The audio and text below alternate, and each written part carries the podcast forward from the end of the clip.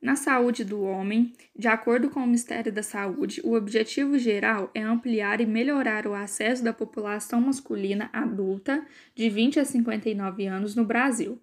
Essa política é composta por cinco eixos principais, sendo elas: acesso e acolhimento, que são os serviços que reconhecem os homens como sujeitos que necessitam de cuidados, saúde sexual e saúde reprodutiva, que é o reconhecimento dos homens como sujeitos de direitos sexuais e reprodutivos, paternidade e cuidado, que é o incentivo na participação de todas as fases da gestação e nas ações de cuidados com seus filhos, as doenças prevalentes da população masculina, que busca fortalecer a assistência básica no cuidado à saúde dos homens,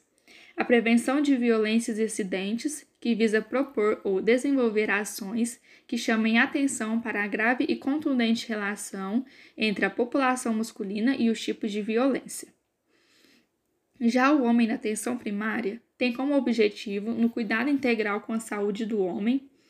é, a saúde mental, infecções sexualmente transmissíveis, doenças crônicas tipo diabetes, hipertensão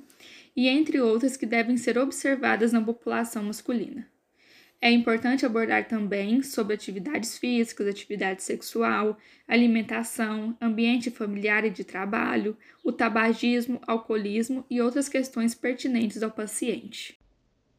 Orientações: implantar ou estimular nos serviços de saúde, públicos e privados, uma rede de atenção à saúde do homem que garanta linhas de cuidado na perspectiva da integralidade fortalecer a assistência básica no cuidado com o homem, facilitando e garantindo o acesso e a qualidade da atenção necessária ao enfrentamento dos fatores de risco das doenças e dos agravos à saúde, formar e qualificar os profissionais da rede básica para o correto atendimento à saúde do homem, promover ações integradas com outras áreas governamentais, ampliar e qualificar a atenção ao planejamento reprodutivo masculino, inclusive a assistência à infertilidade, estimular a participação e inclusão do homem nas ações de planejamento de sua vida sexual e reprodutiva, enfocando inclusive a paternidade responsável, garantir a oferta da contracepção cirúrgica voluntária masculina nos termos da legislação específica, promover na população masculina, conjuntamente com o Programa Nacional de DST, a prevenção e o controle das doenças sexualmente transmissíveis e da infecção pelo HIV